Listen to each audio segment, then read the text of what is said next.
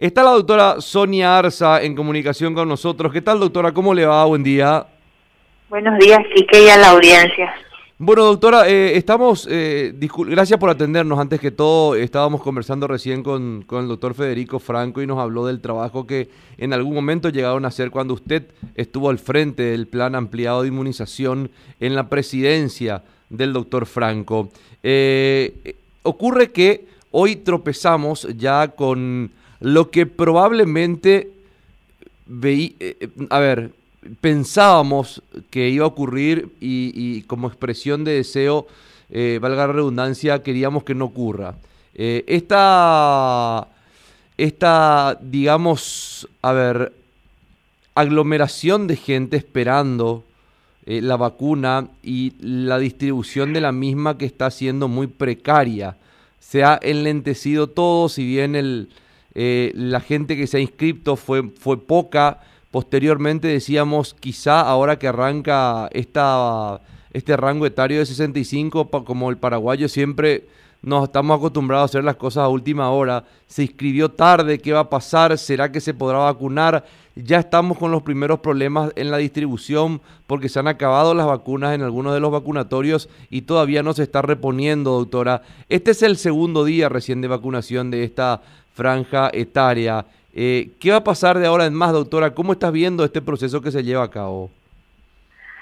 Mira, aquí que eh, es un poco difícil eh, hacer un análisis sin conocer exactamente qué ocurrió in situ, era, es decir, qué ocurrió con la logística, será que tenían realmente las vacunas, será que el nivel operativo informó al nivel central, o sea que existe una serie de situaciones que habría que analizar, ¿verdad?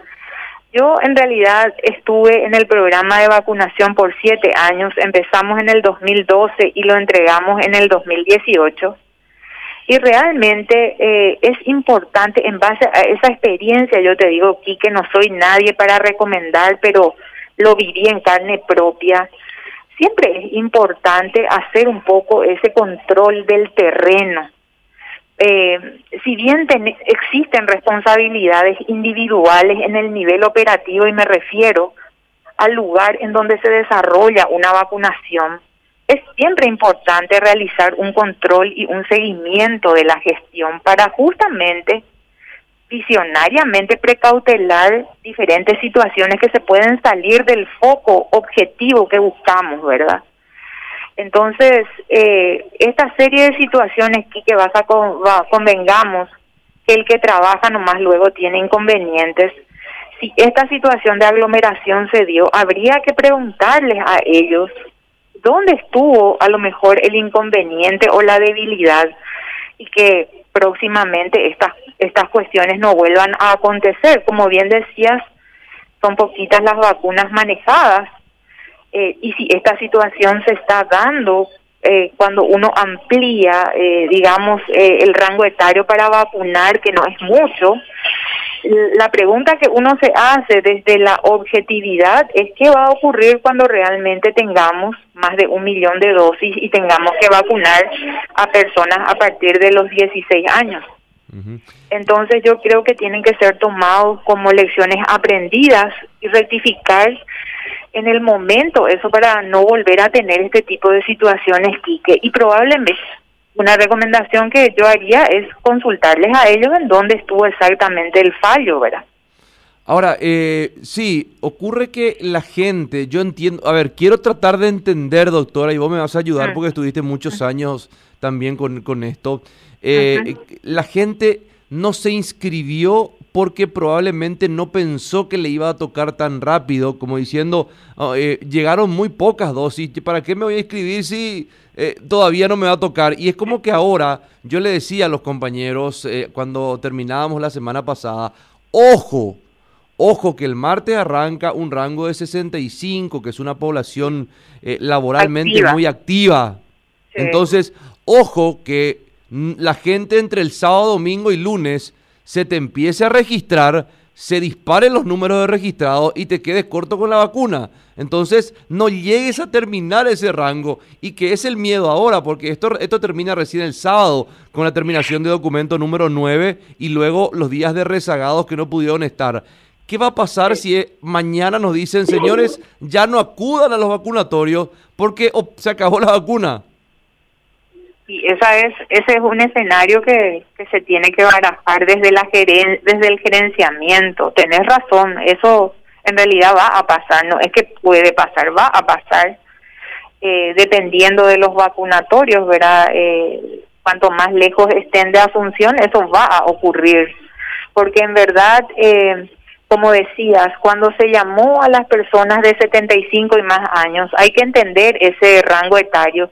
Son personas que eh, viven con generalmente con comorbilidades, la mayoría no tiene un celular, no está pendiente luego de las redes sociales, eh, tampoco este, muchas veces tecnológicamente no están muy avesados en el tema y por lo tanto no se inscriben.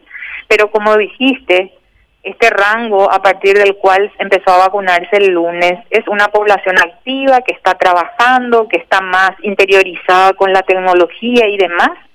Entonces era esperable de que aumente el caudal de deseosos de vacunarse, ¿verdad? Entonces, digamos que es un escenario que se probablemente se barajó, pero a lo mejor no se precauteló esto que a lo mejor está pasando en este momento, que me hablabas de una aglomeración por un déficit de logística de llegada oportuna de la vacuna.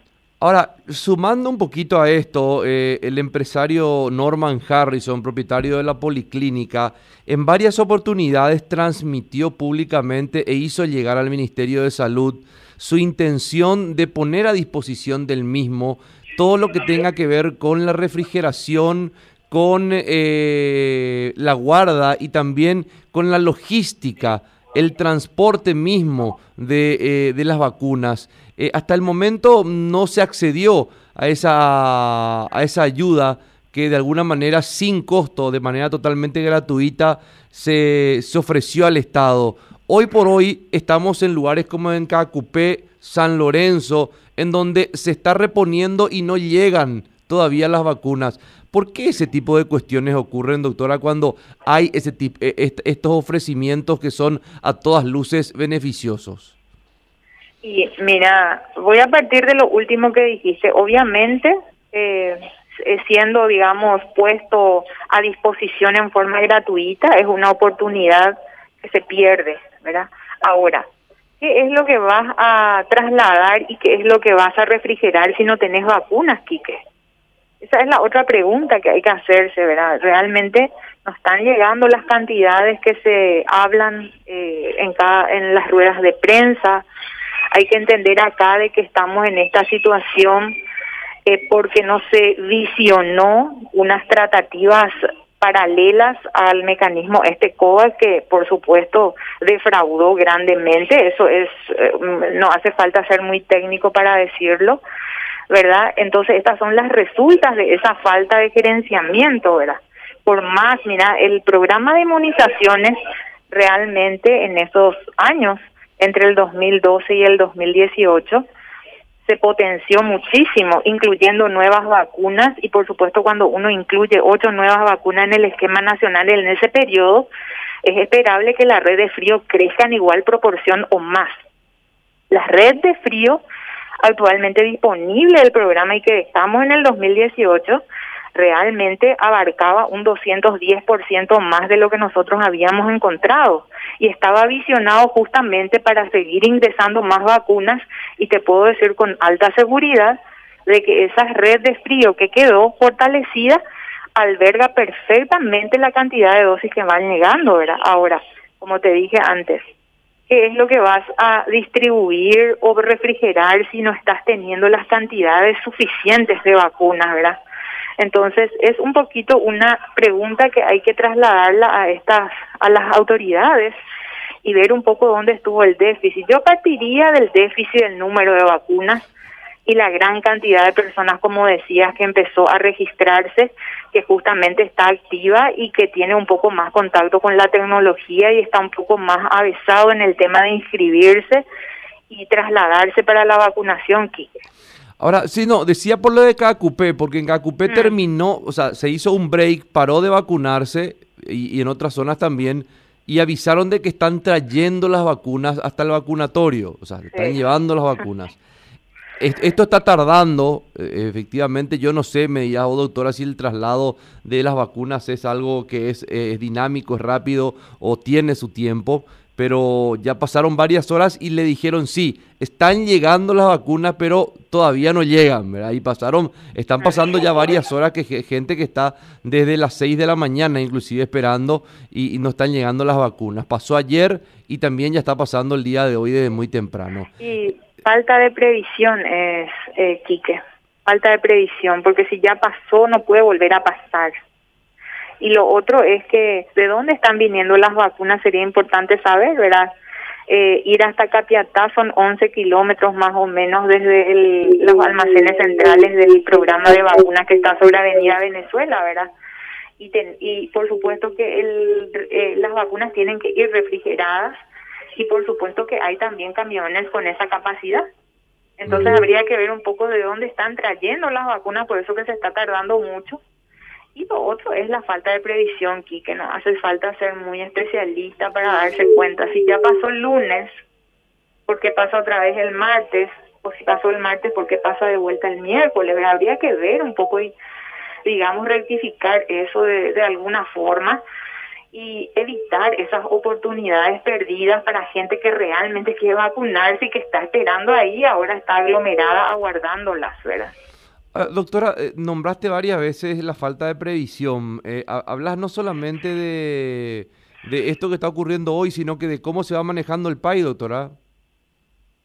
No, es que eh, ante la consulta específica que me hacías, obviamente hay una falta de previsión y por supuesto, ¿verdad? Si nos vamos en un pasado no muy lejano, el simple hecho de que se hayan casado con un solo mecanismo para adquirir vacunas ya habla de una falta de previsión.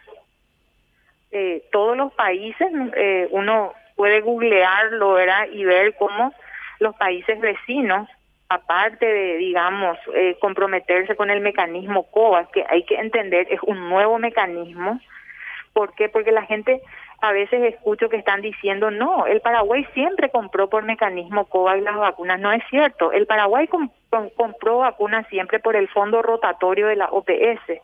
El mecanismo COVAX es un nuevo mecanismo para la adquisición de las vacunas COVID-19. Por lo tanto, no pudo haber comprado antes vacunas por ese mecanismo. ¿Quiénes forman parte de ese mecanismo? La Fundación de Bill y Melinda Gates, la OMS, la OPS, etcétera. Entonces, muchos países lo que hicieron, Quique, es apostar por cosas por un lado, pero abrir también, digamos, colocar los huevos en diferentes canastas. Por eso es que los otros países aquí al ladito nomás tienen vacunas. Y nosotros estamos, eh, toda la, mayor cantidad de vacunas que hemos recibido han sido producto de donaciones, que agradecemos infinitamente, porque mediante eso yo te puedo decir que yo también estoy vacunada como personal médico. Entonces, este, sí faltó previsión, gestión también en ese momento, por supuesto, y estos ya son los resultados, Quique, realmente, ¿verdad? ¿Y qué hace la gente que actualmente está? Hay que recordar que el actual director del país es el tercer director del programa de vacunas en estos tres años y está en sus primeros meses de trabajo acomodándose y haciendo lo que puede con lo que tiene hay que ser un poco proactivo también en ese sentido, ¿verdad? Entonces, mira, esto ya son las resultas de un arrastre de la falta de, de gestión y de previsión, obviamente. Ahora, doctora, en lo que respecta a la comunicación, eh, ¿llegó la comunicación, a, llegó de manera correcta? ¿Se entendió la comunicación o eh, seguimos con problemas de falta de comunicación? Y mira aquí que yo voy a tomar las palabras del propio ministro de Salud que en algún lugar yo escuché por radio, no recuerdo, él mismo este dijo de que sí hay una falta, eh, algún inconveniente con la comunicación, ¿verdad? O sea, eso es evidente. La gente de adentro, de tierra adentro, no le llega la información. La gente de tierra adentro tiene miedo a la vacuna ¿Por qué tiene miedo a la vacuna? Y bueno, y a lo mejor no se está haciendo con un lenguaje sencillo, amigable con la población. Mira, yo hasta recomendaría trabajar, no hace falta gastar un solo peso en comunicación porque los líderes en comunicación, ustedes mismos, se han transformado en su momento, yo recuerdo, en padrinos de la vacunación, e íbamos a sus distintos programas y nos hacían, digamos, esa propaganda gratuita, informábamos al cansancio y así teníamos éxito con las vacunas. Entonces, digamos que esa comunicación probablemente no esté llegando en el lenguaje amigable que se requiere para que esa gente de adentro entienda. Hay que hablarle en un guaraní no muy técnico, tipo el profesor Ramón Silva, sino que hay que hablarle en un guaraní yo para poner en donde esa, esa gente de, tierra adentro entienda, ¿verdad? Eso no, no es un acto discriminatorio, al contrario, le llega más hablándole autóctonamente al paraguayo y eso lo veo todos los días con los padres de los pacientes que tenemos hospitalizados en las salas donde manejo justamente COVID-19, ¿verdad? Uno le explica técnicamente, no, no comprende pero cuando le habla así a calzón quitado para que el otro comprenda y entienda, entonces es ahí como que recién se enteró de la cosa, ¿verdad? Entonces, creo que hay que ver eso, hay muchos técnicos, hay ministerios de la comunicación, yo la verdad que no puedo eh, comprender, eh, ¿será que estos ministerios eh, yo creo que están, eh, digamos, encabezados y también corporados por personas capacitadas en comunicar? Entonces se tiene que hacer probablemente un estudio de ver por qué es que no pega la comunicación. Doctora, eh, de hecho que sí, eh, existe, eh, como usted sabe, el MITIC, de hecho que se, se le pagó al MITIC para una campaña, el MITIC recibió dinero para comunicar todo lo referente a salud en buena proporción y hoy la gente está, de hecho que siempre existieron los antivacunas, pero hoy la gente está hasta preguntando, no, ¿cuál me vas a poner? y la AstraZeneca. No, esa no quiero, quiero la otra. Quiero la Sputnik.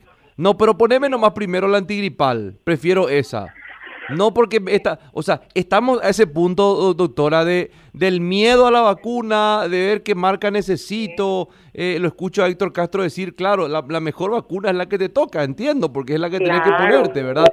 Ahora, falta decirle a la gente que las diferentes vacunas, llámese Covaxin, Sputnik, AstraZeneca, las que tengamos nosotros aquí en stock, es la vacuna que va a evitar que esa persona llegue a una terapia intensiva. Pero eso hay que ponérselo en la cabeza a la gente, doctora. No lo digo yo, no lo dice Quique Casanova ni la doctora Sonia Arza. Eso debe ser así. Es lo que tenemos que entender todos. Y es ahí donde yo digo que hay falla de comunicación.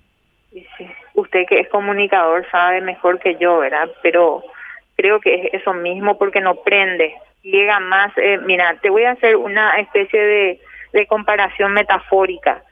El chisme llega, eh, se encuentra en los niveles de la actual pandemia en Paraguay y la verdad llega en, en alicuotas como la vacuna en nuestro país. Eso es lo que ocurre realmente, ¿verdad? La gente cree más lo que circula en el WhatsApp que son mentiras realizados por no sé qué tipo de gente inescrupulosa pero en eso confía más nuestra gente, ¿verdad? Entonces necesitamos rebatir eso. Grupos antivacunas, eh, mira, han habido casos en donde han corrido este por justamente por las redes sociales personas que aprovechaban las largas filas y se iban con megáfonos a decir que no se vacunen porque no sé qué va a generarle eso en un futuro. Y eso se tiene que intervenir, ¿verdad? No son muchos, pero pueden ser, digamos, el inicio de, una campaña antivacuna muy grande en Paraguay que todavía no vivencia eso todos los días. Si a la gente le explicas bien en su acervo popular, claro, la gente cumple, ¿verdad? Y entiende y comprende más que nada. Entonces creo que por ahí va la mano. Hay que hacer un trabajo, de hecho, todos nosotros, personal de Blanco, estamos coadyuvando en esa tarea de alguna forma haciendo que la gente acepte la vacuna. Pero ¿qué pasa cuando realmente acepta y va y encuentra otra vez este tipo de faltas de previsiones que, que comentabas? Entonces, en realidad después ese ánimo se pierde, ¿no? Entonces ahí se pierde esa oportunidad para vacunar, Quique. Doctora Sonia Arza, muy amable, gracias para, por conversar para Radio Primero de Marzo. Por favor, a las órdenes, Quique.